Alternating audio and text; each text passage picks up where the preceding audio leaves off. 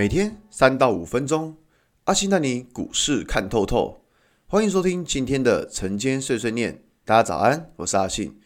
今天是七月二十四号，礼拜五。先来为大家整理一下昨天的美国股市。道琼指数下跌三百五十三点，跌幅一点三一个百分点。纳斯达克下跌两百四十四点，跌幅二点二九个百分点。S M P 五百指数下跌三点，跌幅一点二个百分点。费城半导体指数下跌三十四点，跌幅一点六四个百分点。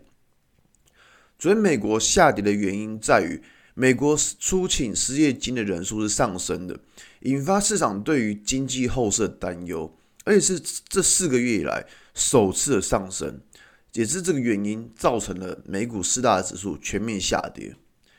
不过呢，今天是礼拜五，我们来讲点特殊一点东西好了。昨天在网络上看到一个很有趣的东西，有一个自称是很厉害的股票投资人，他说他下面赖群的社员超过千人，结果有人问他说：“哎，老师老师，那你目前的绩效是如何？”那个自称很厉害的投资人就丢了几张报酬率二三十趴对账单出来，这时候就有信众觉得哇，那个人好厉害哦。但是这时候出现一个信众，他问了目前的库存状况，却是赔的一个乱七八糟。他就算把赚的部分 cover 进来，他的绩效大概也是勉强打平而已。但是那个自称很厉害的股票投资人，就说他是长期投资，就算套牢还可以领股利，然后开始吹嘘他对账单都是二三十趴的报酬率。说真的啦，阿信知道网络上这种人超级多，非常多，那些人就是在玩弄人性而已，因为大家都不想要亏损。所以那些自身很厉害的，他们通常都不会做停损，因为只要停损就会让大家亏损，但是亏损就不神了啊，所以他们就会转换一个说法，就算套牢也没有关系，我领股利就好了。妈的，这些人真的王八蛋！现在 ETF 和纯股息非常的盛行，你会看到最近新上市的国泰永续高股息的这一档 ETF 爆量就知道了。但阿信不排斥 ETF 这样商品。甚至如果你说你没有时间看盘，要去买 ETF，我也觉得没有什么问题。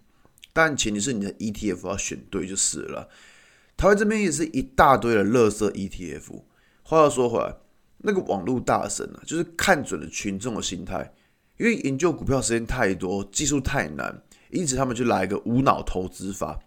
但是为了区别跟别人不一样，那些网络大神就开始自己组一个 ETF。看到这边真的是觉得现在乱搞，大家应该知道零零五零台湾五十这样 ETF，去看看那些网络大神满手的套牢股票，他们的绩效有没有赢过台湾五十这样 ETF？如果连台湾五十都没有赢，就代表他的操作绩效是落后大盘，绩效落后大盘就表示他的选股是出现问题的。但是下面还一堆群众觉得哇，他是神，好厉害之类的。都不知道是骗术太高明，还是台下人太笨。不过感觉台下人太笨的几率是比较高了。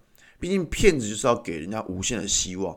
他拿出那些二三十帕对账单，其实也不高，但就让大家觉得还没有涨的股票，以后是不是也可以有这样的报酬率？可是你要想哦，同样一笔钱，你直接丢进去台湾五十这档 ETF，不是反而赚的赚更多，而且赚更快，而且风险更小吗？总之啊。现在指数已经超过了新冠肺炎的缺口，虽然不知道这边指数会不会回档做休息，但是用零零五年的绩效去检视那些满口长期投资的骗子，就是最好的方法。好了，反正最近整个大盘的风气还是有点诡异，毕竟突破之后很多股票都没有续强。